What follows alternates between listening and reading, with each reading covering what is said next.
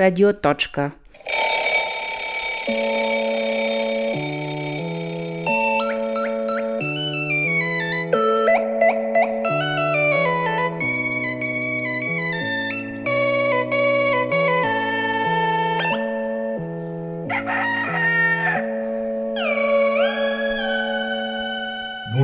Givre, vous êtes anthropologue, enseignant-chercheur à l'Université Lyon 2 et vous vous intéressez notamment à la Bulgarie. Alors on se retrouve aujourd'hui pour parler de votre récente recherche sur la radio Tochka, le point radio ou la station radio, euh, qui était un élément central du paysage sonore de la période communiste en Bulgarie. Vous avez mené un travail de terrain avec le documentariste sonore Raphaël Cordray qui est d'ailleurs l'auteur du petit montage introductif que nous venons d'entendre, un montage constitué à partir d'archives de Radio Sofia.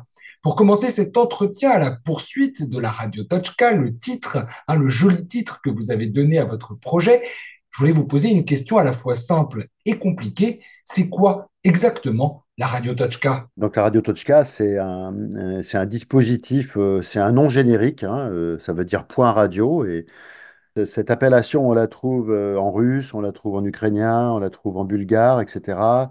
Donc euh, évidemment, c'est slave. hein. Et, ça désigne simplement des dispositifs radio qui étaient vraiment très très simples, qui étaient en général câblés. Comme si on dit, c'est comme en France, on disait transistor, quoi. Voilà. Donc c'est une sorte de dispositif radio euh, très générique. Câblé, ce qui veut dire que euh, le- le- le- la diffusion se faisait comment? Euh, toutes ces radios Tochka étaient reliées à, à un réseau de distribution ou ça passait par les ondes? Alors, la plupart du temps, et d'après moi, ce que j'ai pu euh, comprendre, c'était, euh, ça reposait vraiment sur l'idée de réseau câblé. Dans, dans certains traités techniques, les gens insistent sur le fait que le, le système de diffusion câblé permet d'augmenter l'intelligibilité. C'est voilà, c'est beaucoup plus clair, le son est meilleur, etc. Et puis, il y a eu aussi, en parallèle de la diffusion de ces radios, il y a eu toute une, toute une, euh, euh, une politique aussi de développement, quoi. Notamment en Bulgarie, bah, c'était du développement un peu territorial. On équipait les villages, euh, on créait des petits studios de radio localement, voilà. Donc après, alors, il n'y a pas eu que, ça n'a pas reposé que sur du câblé, hein. On pouvait aussi, après, capter la radio euh, par, euh, par voie hertzienne. Mais ce qu'on appelle vraiment Radio Tochka, et, en Bulgarie, c'est intéressant parce que c'est vraiment vraiment en fait une, une sorte de masse média soviétique. On, trouve ça aussi euh, en- dans l'ex-Union soviétique, en Asie centrale, etc. Le terme est vraiment euh, un terme soviétique. Et, et, euh, mais en Bulgarie, euh, ça s'est accompagné du développement aussi de petits studios euh, dans des petites localités, donc euh, grosso modo euh, dans la poste, dans le bâtiment de la, mairie ou dans la, la la maison de la culture, il y avait un petit euh, poste radio avec un micro, euh, un ampli, et les gens faisaient des émissions locales et ça pouvait être rediffusé euh, euh, dans le, dans le système câblé, quoi. Et donc le, le- câblage, c'était aussi euh, les gens euh, euh, euh, donc euh, achetaient la radio. C'était vraiment pas cher, hein, c'était vraiment très très modique. Et ils payaient une sorte d'abonnement. Il y avait un petit abonnement au réseau euh, d'information euh, câblé. Où est-ce qu'elles se trouvaient, ces, ces radios Tochka? Est-ce est-ce que chaque lo- logement en était équipé? Est-ce que c'était obligatoire d'avoir sa radio Tochka? Ou bien Ah, oui, voilà, c'est plutôt ça. hein. Je- euh, il y a plusieurs choses sur ce plan-là. C'était pas une obligation. Et là, euh, et sur le plan des sources et sur le plan de- des archives, il reste encore un travail à faire que je n'ai pas fait complètement. C'est-à-dire, euh, euh, sur ces questions de savoir quel était le niveau d'incitation, d'obligation, etc., les choses restent encore un peu, un peu dans le, dans le, dans le flou là-dessus. Euh, ce qui est important de savoir, c'est que dans la mémoire des gens, certains disent oui, on n'avait pas le choix. Enfin voilà, grosso modo, si on vous laisse présenter comme un bon communiste, etc., bah, la radio Tochka faisait partie de la panoplie. Par contre, à ma connaissance, ce n'était pas une obligation. Les gens le faisaient volontairement, mais c'est toujours pareil. C'est-à-dire, euh, si on est dans un village reculé et que l'on a à disposition ce moyen de communication, même s'il est mis en place par le régime et par les firmes d'État, euh, bah, peut-être qu'on va préférer l'acheter euh, plutôt que de se priver des informations locales. C'était une sorte de masse média. C'est comme si on vous disait, voilà, euh, vous avez la possibilité en France, dans les années 60, d'acheter les transistors. C'est pas une obligation, mais les gens vont le faire. Donc, et les masses médias, il y a toujours l'idée que c'est à la fois promu par un- une sorte de pouvoir médiatique, économique, politique, mais c'est aussi, c'est aussi les, les- les- les gens, les citoyens qui, euh, qui s'en, qui qui équipent. Et la Bulgarie va commencer à produire ses propres radios dans les années 50. Et alors, en fait, ce que je disais, c'était pas forcément euh, euh, répandu de partout. Par exemple, vous aviez, vous habitiez dans une, grande ville, vous veniez d'une famille qui avait les moyens avant, avant 44 de se payer un, poste euh, hertzien, etc. Euh, il y avait beaucoup de radios euh, qui étaient multicanales, etc. Donc, euh, ce qui est intéressant aussi, c'est que, en fait, c'est l'idée aussi qu'on va promouvoir un mass média qui va accompagner une sorte de, de- vision un peu idéologique de ce que doit être la société, de ce que doit être l'information. Et du coup, les, les- les récepteurs radio euh, qui viennent par exemple d'Allemagne, il y avait beaucoup de Blaupunkt, etc., Siemens, euh, euh, deviennent un peu des indicateurs d'un niveau de vie bourgeois. Voilà, donc il y a ça. Par contre, euh, euh, on n'est pas sur un, discours très très explicite là-dessus. Et alors, donc, et sur le fait que par contre ces radios-là deviennent une sorte d'objet banal du quotidien, bah oui, ça se manifeste par le fait que dans certains, euh, certains bâtiments collectifs, des, immeubles hein, d'habitation construits dans les années 50, même par commodité, c'est comme si aujourd'hui vous mettiez la fibre directement, mais on prévoyait effectivement une niche dans laquelle la radio était intégrée. C'est à la fois banal et très symbolique et très puissant, quoi, parce que ça veut dire que effectivement on pense le rapport au son, et c'est ça qui m'intéresse dans ma recherche, moi. C'est ce que j'appelle le- le- le- la, la politique l'infrapolitique du son. C'est comment, à un moment donné, ça se manifeste par des toutes petites touches. Et par exemple, qu'on ait l'idée de dire que dans un, dans un bâtiment euh, coopératif, euh, une résidence, euh, de créer des petites niches avec une prise spéciale pour ces radios câblées et pour mettre la radio, c'est vraiment un indicateur qui est une sorte d'architecture globale. Et donc, euh, ça, ça veut dire qu'effectivement, on sait, moi j'ai eu des témoignages sur, euh, j'ai même habité dans un immeuble où il y avait un petit peu ces niches-là, sauf que je faisais pas attention, et sauf que ces niches, elles ont été recouvertes à un moment donné. Et, les gens disent, oui, oui, mais je m'en rappelle, euh, chez mes grands-parents, etc. Et puis après, en fait, ils ont tout laissé dedans, ils ont mis un enduit. euh, donc la radio, en fait, elle est toujours, parfois, ça peut arriver qu'elle soit toujours dans le, dans le mur, mais elle est cachée, elle est recouverte, elle est, euh, bon, voilà, elle est plus. Et donc, il y a cette idée-là, en tout cas, qui est vraiment intéressante pour moi, c'est que le, le- le pouvoir sonore, une, euh, fait partie d'un projet de vie, fait partie de, de logique d'habitation, etc. C'est à la fois un choix, c'est à la fois parfois un non-choix. C'est comme les haut-parleurs qui diffusaient les mêmes programmes euh, sur la place du village à certains moments de la journée. Et, c'est à la fois un média imposé, mais un média choisi parce que les gens viennent, ils sont pas obligés, on va pas les amener euh, dans des camions euh, militaires pour écouter la radio, mais les gens viennent parce que c'est des moments collectifs. C'est effectivement les moments où on va entendre les nouvelles locales, etc., tout ça. Et, et la plupart du temps, le modèle classique, c'est quand même le petit village reculé dans lequel il n'y a pas d'autre moyen de communication. Donc là, c'est un outil finalement de développement du territoire aussi. Qu'est-ce qu'on entendait comme programme euh, radiophonique sur ces, sur ces transistors? Est-ce qu'il y avait des programmes euh, culturels, Mm. musicaux? C'était uniquement de l'information? Euh, est-ce qu'il y avait des programmes nationaux, d'autres locaux? Qui étaient les animateurs de, de, de ces programmes? Oui, alors là c'est pareil, hein, c'est, il faut distinguer la, la radio Tochka, ce qu'on appelle radio Tochka, c'est l'objet. Voilà, c'est la, ces petites radios. Et vous avez une photo que j'ai envoyée où il y a les deux modèles. Il y a un modèle en bakélite et un modèle en plastique, voilà, euh, plus récent. Euh, ça, c'est l'objet. Ensuite, euh, ce qu'on appelle Radio Tochka, dans l'esprit des gens, ça peut être euh, l'ensemble des programmes qui sont diffusés, ça peut être l'ensemble du dispositif, donc le, les radios et le petit studio, etc. Euh, donc euh, voilà, il y y a des manières de le, il y a des, je dirais, des, définitions ou des manières de qualifier euh, différentes. Et alors, sur les programmes, moi, ce qui m'a beaucoup intéressé, c'est que sur ces radios Tochka, donc, euh, à partir du moment où elles sont câblées, euh, il faut un centre de diffusion. Voilà, il faut ce qu'ils appellent un radio-Wesel, un, un nœud radio, etc. Et donc, euh, euh, ce centre de diffusion, euh, comment ça va marcher de la manière la plus habituelle? Donc, il y a Radio Sofia qui émet, et puis après les antennes, les antennes régionales, Radio Plovdiv, Stara Zagora, Varna, etc. Et donc, la plupart du temps, sur ces radios-là, en fait, on va rediffuser les programmes nationaux. Donc, ça va être les programmes type, bah, y a En, en Bulgarie, il y a deux programmes, hein. Il y a Horizont et il y a euh, Botef. Il y a un programme plutôt d'information générale et il y a un programme culturel, c'est Botef. C'était ça qui existait jusque, oui, jusque dans les années 80. Après, voilà. Et euh, d'un autre côté, euh, il y avait aussi ces antennes euh, régionales, radiophoniques, hein, qui se sont développées, qui étaient, qui dépendaient de la radio nationale bulgare. Mais l'idée de la radio Tochka aussi, et de ces petits studios locaux, c'est qu'il pouvait y avoir des tranches d'émissions très, très locales. Donc, euh, un programme type, ça pouvait être euh, le matin, on a euh, les émissions, les émissions nationales, on a le journal, on a les nouvelles. Ensuite, on a parfois un concert de musique classique, ça peut être un concert de musique trad ou autre. Et à un moment donné, il y a des tranches qui s'intercalent, une heure, deux heures, où là, c'est un correspondant local alors, ça peut être un employé municipal, ça peut être euh, un facteur, souvent, parce que c'était souvent associé à- aux services postaux, hein, comme une sorte de, vision de.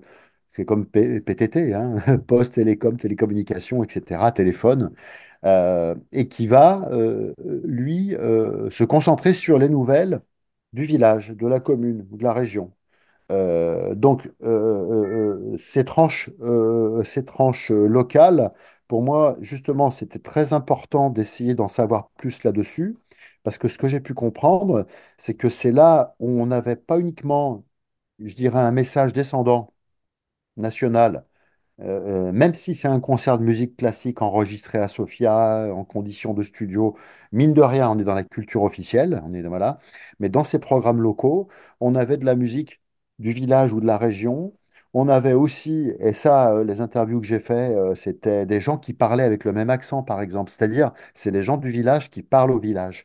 Et donc, euh, moi, dans, mon analyse, euh, j'essaye de ne pas faire une analyse trop caricaturale, mais de suggérer, d'essayer de comprendre comment ce localisme permettait aussi de contourner, je dirais, des, je dirais des, structures idéologiques qui étaient imposées par l'État. Avec l'idée, par exemple, que bah, la radio Tochka à, Kurdjali, enfin la, la radio euh, régionale à Kurdjali, qui est une région du sud, euh, du sud-est du pays, qui est très, euh, je dirais, qui est très mixte hein, sur le plan confessionnel et, avec une population turque importante, et ben, jusque dans les années 70, elle a émis des programmes en turc. Ce qui est quand même un peu contre-intuitif quand on connaît la manière dont le, dont les, voilà, dont, dont- le turc le grec aussi, à un moment donné, ont été com- combattus, quoi. Il y avait quand même l'idée que c'était c'était des langues, c'était des langues qu'il fallait, euh, qui étaient interdites. euh, Voilà, le processus de voilà, régénération nationale, etc., à la fin des voilà. années 80, à la fin du régime. Donc, ce qui veut, dire que Radio Tochka, ça mène à plusieurs choses. Ça mène à essayer de comprendre comment le communisme se matérialise, se- justement, euh, correspond à une culture matérielle. À des équipements, il y a des infrastructures. Ça mène à comprendre comment le communisme correspond aussi à des sensorialités, des sons, des intonations, des types de voix, des types d'ambiance sonore. euh, et, les gens, euh, euh, quand on, écoute certains témoignages, on a l'impression qu'il y avait une sorte d'ambiance sonore un peu permanente. Alors on sait que, enfin en tout cas, on suppose que c'est pas tout à fait le cas. Mais en tout cas, il y a, vraiment l'idée qu'on baignait dans une sorte d'ambiance sonore dans laquelle il y avait à la fois des messages politiques, de l'information, de la culture. Et ça mène aussi à imaginer que euh, pour analyser un peu cette question, le communisme euh, et la mémoire du communisme, il faut tenir compte de conditions locales qui, font varier. euh, les choses. Donc à Kardjali, ben voilà, il y a des émissions, il y a des programmes en turc, parce que les gens parlent le turc. Et euh, donc, dans ces tranches d'émissions locales, moi, ce qui me fascine aussi, c'est que, a priori, les gens euh, présentaient ça comme quelque chose de très dépolitisé. Alors, on parlait de quoi? Il y avait des annonces, par exemple, ça pouvait être des annonces de mariage, des annonces de funérailles, ça pouvait être aussi des annonces sur euh, on va faire, on va projeter tel film dans la maison de la culture, ou alors il y aura une campagne de vaccination du bétail à tel moment, ou alors, et mine de rien, au travers de ce- cette banalité un petit peu de, la communication, euh, on sent quand même comment se structure une société dans ce type de régime-là. On va annoncer par exemple, l'interview que j'ai faite auprès d'un ancien euh, speaker de, d'un petit village à côté de Plovdiv. Il disait, ben voilà, euh, euh, moi j'allais dans la coopérative pour euh, euh, connaître un peu les chiffres de production, connaître un peu les, les- soucis qu'ils rencontraient, leurs objectifs. Donc en fait, on touche à la fois des choses qui sont des préoccupations locales, mais qui sont aussi des préoccupations, je dirais, des préoccupations qui relèvent de l'idéologie par le bas, quoi. Voilà, hein, c'est euh, sous-entendu, la caisse de résonance de la coopérative, euh, félicitations aux coopérateurs, euh, etc. Voilà, ce genre de choses. Donc, ces tranches locales, pour moi, sont particulièrement intéressantes parce que ça veut dire que à la fois les gens le considèrent comme finalement, c'est pas les nouvelles de Sofia, c'est nos nouvelles, localement. On parle la même langue. C'est aussi une réflexion sur est-ce que ce qu'on pourrait appeler le- la production de discours s'a- est-ce qu'elle s'accompagne pas de la production d'un discours professionnel, c'est-à-dire les journalistes professionnels, une certaine manière de poser sa voix, une certaine manière de d'exercer euh, d'exercer le métier, d'informer, euh, de toucher l'audience, etc. Et les gens dans les villages euh, insistaient pour dire, bah voilà, nous, des fois, voilà, on voulait pas les nouvelles de Sofia parce que c'était pas nous, mais on s'intéressait à nous, notre petit milieu, voilà. Et, euh, et donc, euh, cette tranche locale, pour moi, c'est à la fois, je dirais pas que c'est une pratique de contestation, mais peut-être euh, c'était une pratique un peu alternative par rapport à une idéologie venue euh, haute gore, d'en haut, quoi. Et, et justement, une question, euh, quels objectifs poursuivait le, le régime communiste bulgare en développant euh, ce, ce ré- ce réseau euh, câblé? C'était plutôt un outil idéologique, un outil de démocratisation culturelle. Alors, je sais que vous dites que c'est un peu des deux. Est-ce que vous hmm. pourriez nous expliquer pourquoi c'est un peu des deux, justement? Bah parce que je pense ça, c'est important aussi pour, à mon avis, euh, transformer nos manières d'appréhender la, la période communiste. Enfin, euh, c'est qu'il y a un ensemble de facteurs qui se combinent. Et dans le cas de la radio, c'est très clair. Euh, euh, c'est considéré à la fois comme un, et c'est présenté à la fois comme un outil euh, de, de construction de la nation socialiste. Donc, euh, avec des enjeux idéologiques. Euh, je le cite dans un article, hein, mais moi, y a- j'ai consulté une revue technique des années de 1952 d'un certain Martoulkov, un ingénieur euh, du son.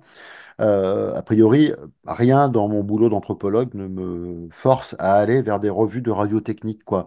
Sauf que là, ce que l'on voit, c'est que c'est ce qui est vraiment fascinant, c'est que à côté des schémas vraiment très techniques, d'équations, de sinusoïdes, de, etc., il y a toute une, euh, il y a toute une mise en discours de pourquoi il est important de, de, faire avancer euh, les techniques sonores en Bulgarie.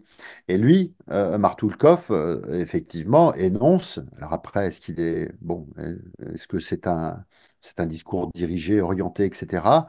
Mais il énonce que euh, si on sonorise bien les lieux, on va euh, mieux accompagner la force de travail, on va mieux accompagner l'éducation des enfants, on va mieux accompagner euh, la transmission de messages citoyens. Et il y, y a un terme qui revient à plusieurs reprises, c'est Razbira, Razbiraemosta, c'est l'intelligibilité. Donc, être, être techniquement bon sur le son, c'est être euh, idéologiquement bon aussi, d'une certaine manière, intelligible, clair, etc. Donc, moi, je pense qu'il y a, vraiment un ensemble de facteurs euh, qui font que c'est très difficile de démêler, dans un, objet comme Radio Tochka, ce qui est de l'ordre de, de ce qu'on appellerait la propagande, ce qui est de l'ordre effectivement de la démocratisation culturelle, de l'accès à l'information. Ça, je pense que c'était très important parce que cette campagne de radioficazia, de radification, c'est-à-dire d'équipement, euh, euh, elle va culminer dans les années 80 où on estime qu'il y a plus de 52% des, du territoire qui est couvert. Voilà, bon. Et ils mettent l'accent sur des zones, euh, des zones rurales, des zones éloignées, des zones euh, voilà, où il n'y a pas le hertzien, par exemple. Entre parenthèses, c'est au même moment où la radification euh, atteint son sommet la radio Tochka commence à perdre son influence parce qu'il y a la télé.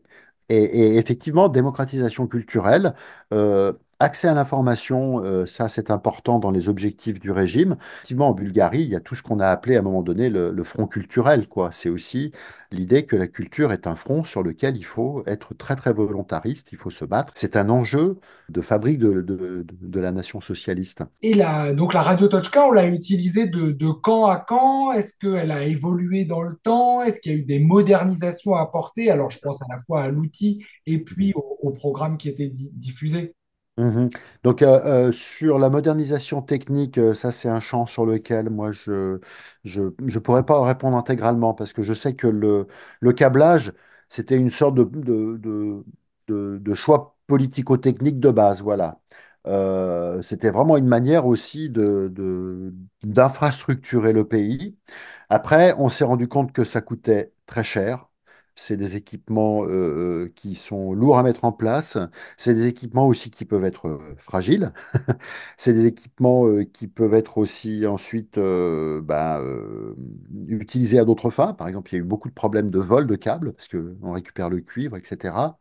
Sur le plan technique, il y a eu deux modèles principaux. C'est le modèle en bakélite des années 50 et le fameux modèle Tonmeister des années 70. Les deux étaient câblés. Euh, et euh, il se présentait comme euh, vraiment un, dispositif extrêmement simple. Il y a juste un haut-parleur et un bouton de volume, c'est tout. Il n'y a aucune autre intervention possible. Ce qui fait que c'est aussi un choix de matériel très très bon marché, hein, produit en masse, etc. On estime que la, la radio Tochka est introduite en 1947. On sait qu'à ce moment-là, il y a une, il y a, il y a, enfin en tout cas, il y a une, une politique d'implantation massive hein, euh, de, par les soviétiques. Il n'y a pas que la Bulgarie qui est concernée. hein. Par exemple, quand on regarde sur Internet, il y a énormément de mentions de la radio Tochka en Ukraine.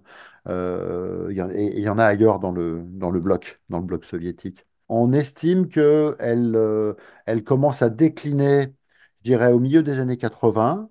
Et dans les années 90, parce qu'il y a la télé qui arrive, et surtout, il y a aussi un coup d'arrêt, c'est que les usines euh, qui produisaient euh, le- les radios euh, disparaissent petit à petit. Donc, euh, on peut plus s'alimenter en pièces euh, détachées.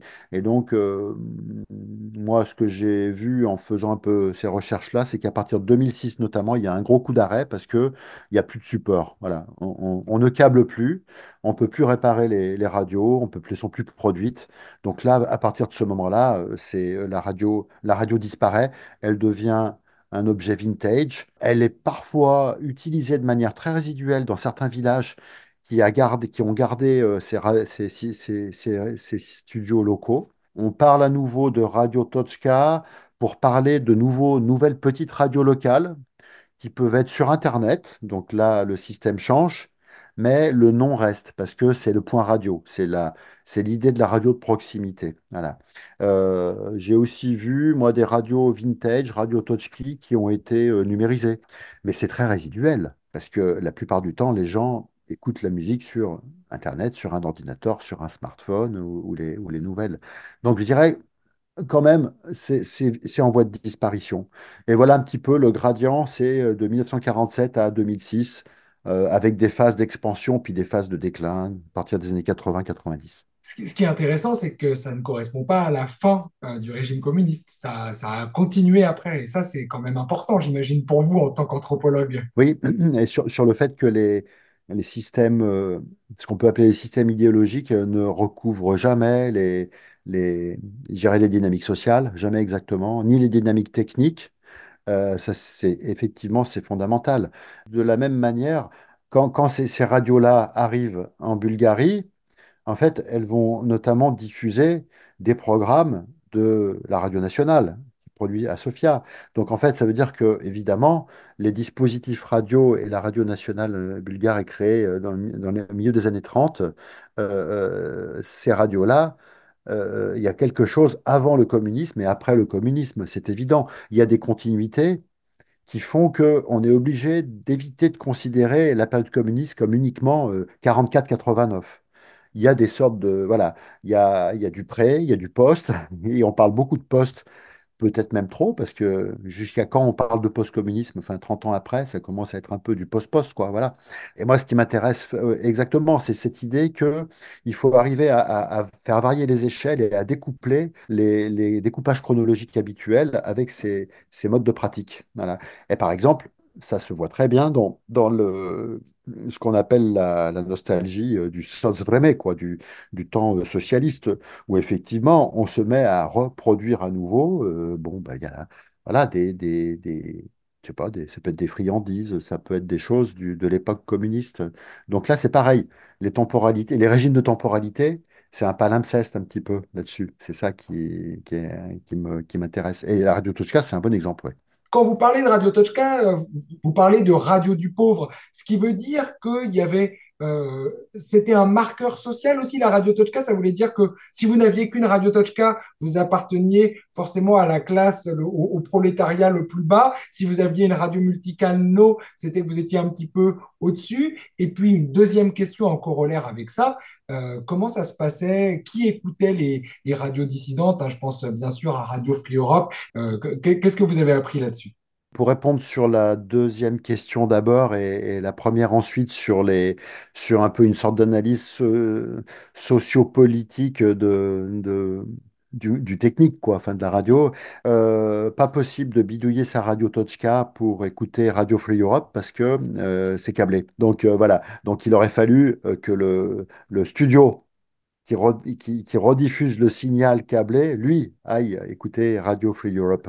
Il y a beaucoup de récits là-dessus, euh, des récits qui sont euh, connus, hein, bien connus. euh, euh, des romanciers euh, en parlent par rapport à ça, Gospodinov. euh, je, cite aussi Rouja Lazarova, tout ça. donc, sur Radio Free Europe, il y a, eu aussi des, films qui, abordent ce sujet. Comment Radio Svobodna Euro- Europa était, effectivement une fenêtre d'ouverture.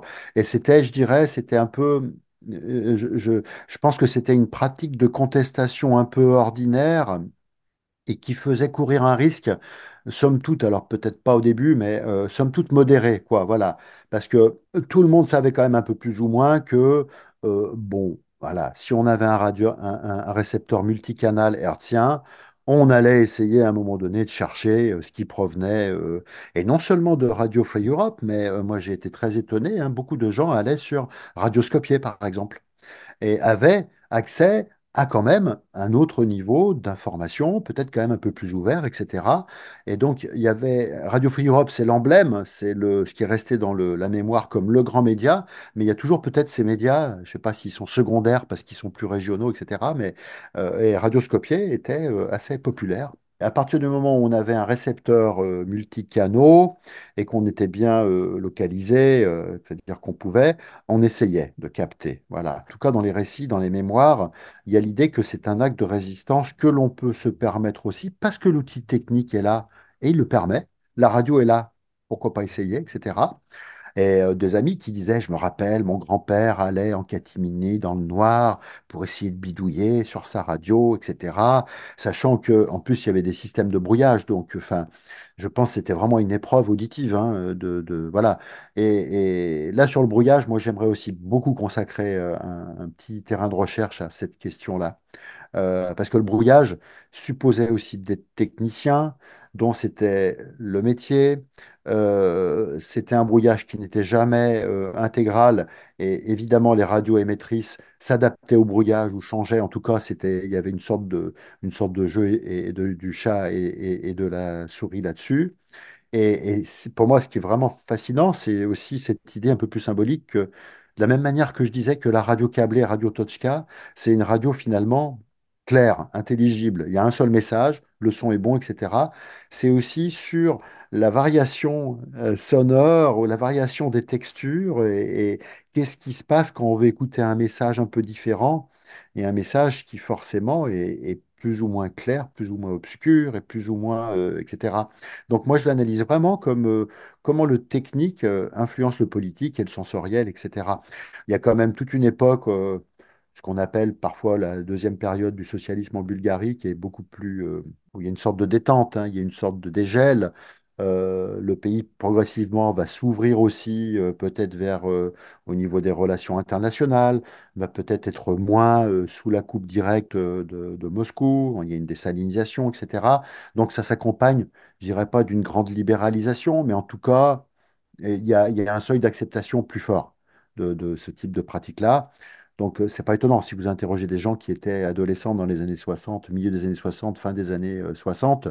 euh, bon, bah, c'était, c'était pas complètement impossible d'avoir euh, Radio Free Europe. Euh, et ça nous renvoie à la question, la première. Il y a une distinction euh, ville-campagne, moi je pense, ça c'est clair. On est quand même dans un pays où il y a un développement très volontariste euh, du, du milieu rural. hein. C'est un pays qui n'a pas fait sa transition urbaine hein, après après la première, après la Seconde Guerre mondiale. Il y a encore euh, peut-être 70% du pays qui vit dans des villages euh, de l'agriculture, etc. Il y a un enjeu très clairement de, développement du territoire et la radio Tochka, c'est une manière de faire du développement rural. Alors que dans les villes, on a aussi, parce qu'il y a effectivement des échanges techniques, il y a une bourgeoisie, y a une, on, a accès à d'autres types de, de- médias, de canaux.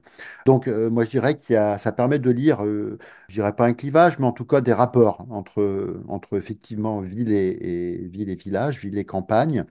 Il y a très clairement un discours sur le fait que s'acheter une radio multicanaux qui vient de l'Occident, euh, c'est quelque chose qui était possible entre deux guerres, devient beaucoup plus difficile après, euh, après 44 et qui est un marqueur. Voilà. Euh, donc moi, mm, je choisis de grossir le trait en disant effectivement, c'est, c'est, ça devient des radios bourgeoises, quoi. Voilà, c'est, ouais, ça devient des radios bourgeoises les, les- les récepteurs à six canaux, etc., euh, de marque allemande, euh, c'est clair, c'est un, un marqueur.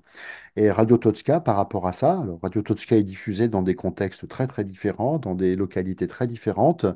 C'est une radio du pauvre dans la mesure où c'est une radio accessible et c'est une radio jugée comme pauvre aussi, parfois sur le plan du contenu les journalistes professionnels disent que c'est pas de la radio. Donc, Radio Tochka, c'est bien parce que c'est un récepteur, etc.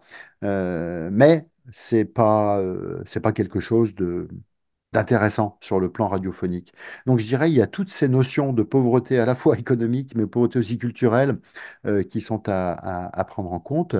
Et ensuite le, sur, sur Radio Tochka, il était tout à fait possible dans la même maison d'avoir aussi un, récepteur euh, multi, euh, multicanaux et à côté de ça une radio Tochka. C'était des, usages différents. Et votre radio à six canaux que vous allez acheter, euh, c'était possible de les acheter dans les années 70-80 de fabrication russe ou bulgare, etc. Mais voilà, c'était possible de les acheter. Ça sera plutôt la radio sur laquelle on va euh, écouter des programmes culturels, peut-être. Elle va être dans le salon, par exemple. La radio Tochka, elle va être dans la cuisine. C'est c'est un peu la même euh, chose qu'entre la chaîne IFI et le transistor, vous voyez ce que je veux dire?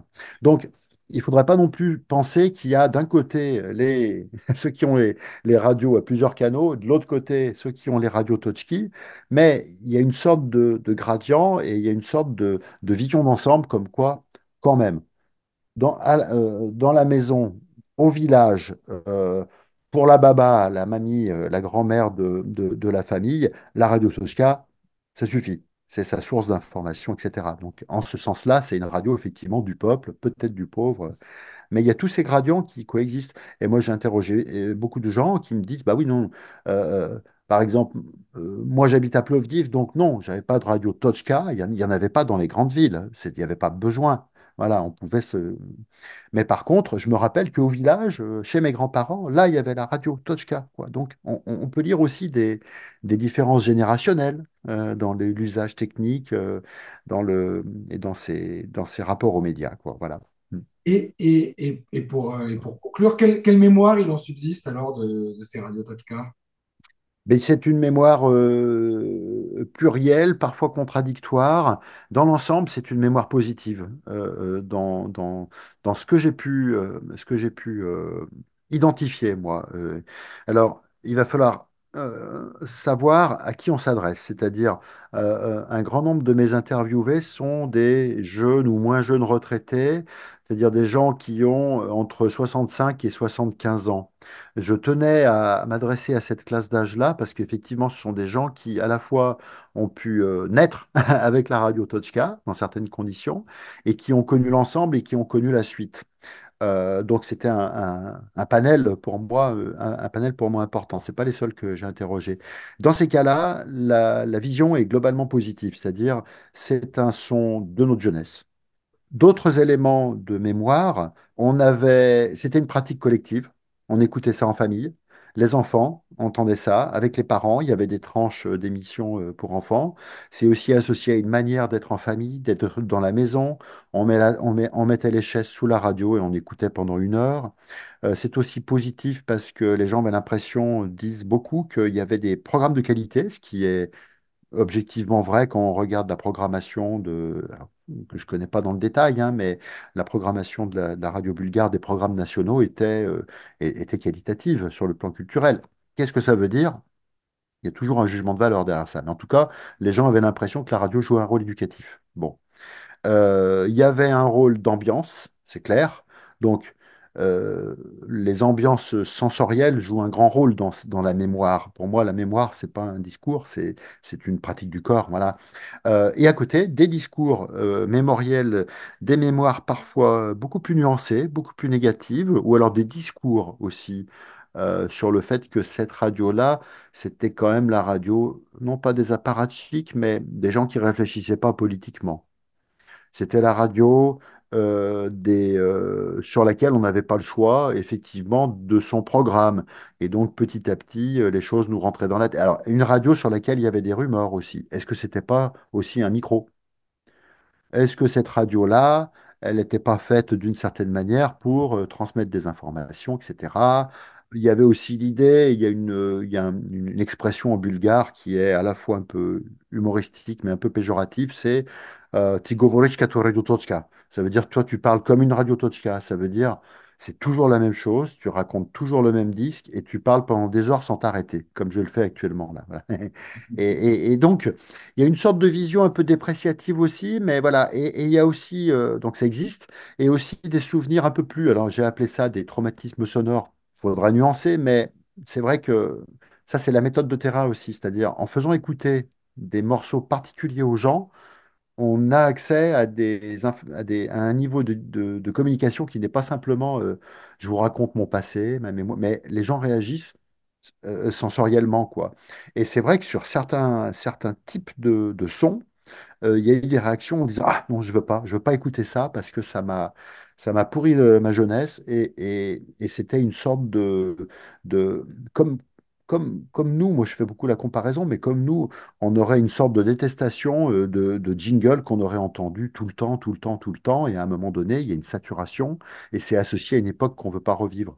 Et c'est allé jusqu'à certains points où des choses assez intéressantes, hein, parce que moi je me suis rendu compte que certains de ces jingles, certaines de ces musiques, et j'en cite un dans le, dans l'article à la fin, hein, euh, il y a une, une, une jeune femme, euh, femme enfin, qui a 45 ans, hein, et qui me dit, euh, ouais, non, pour moi, c'est vraiment une période dont je ne veux pas me rappeler, parce que j'étais dans un orphelinat, et c'était tous les jours à 6 heures du matin, cette musique-là, et qui est une, une chanson qui s'appelle Otko Galie Moya Lieu, et qui est une, une, un, un son, un- une chanson nationaliste qui a été chargé d'un contenu très idéologique à l'époque communiste, qui a été rediffusé euh, récemment par des gens comme Slavy Trifonov. En tout cas, le contenu idéologique continue à intéresser des, je dirais, des, des, des agitateurs d'idées d'une certaine manière. Et, donc cette personne-là disait, quand j'entends ça, pour moi, c'est vraiment une vision très très martiale. C'est il est 6 heures du matin, il faut se lever, le son est très mauvais parce que la texture sonore joue un rôle aussi. Et, donc on peut parler de mini-trauma euh, sensoriel et, sonore. Donc euh, quand- quand on rentre dans le détail, on a des jugements beaucoup plus nuancés. Et effectivement, et moi j'ai commencé à faire des entretiens aussi où, euh, euh, où les gens expliquent quand même que derrière le, la, mémoire positive un peu de façade, euh, il y a des choses, par exemple sur le contrôle de l'information, sur la nature des messages qui sont transmis, sur donc. Mais je dirais que globalement la mémoire est plutôt nostalgie vintage actuellement. Voilà. Eh bien, merci beaucoup, Olivier Givre, pour cet entretien qui nous a permis de découvrir la radio Tochka. Et pour celles et ceux qui voudraient en savoir plus, je les invite à aller lire votre article titré À la poursuite de Radio Tochka, la mémoire sonore du communisme en Bulgarie, au prisme de la recherche-création. C'est sur le site de Balkanologie. Le lien figure au-dessous de cette interview. Et puis, je les invite aussi à suivre le projet radiophonique d'exploration que vous menez avec le documentariste sonore Raphaël Cordray. C'est sur votre blog hébergé par le Courrier des Balkans.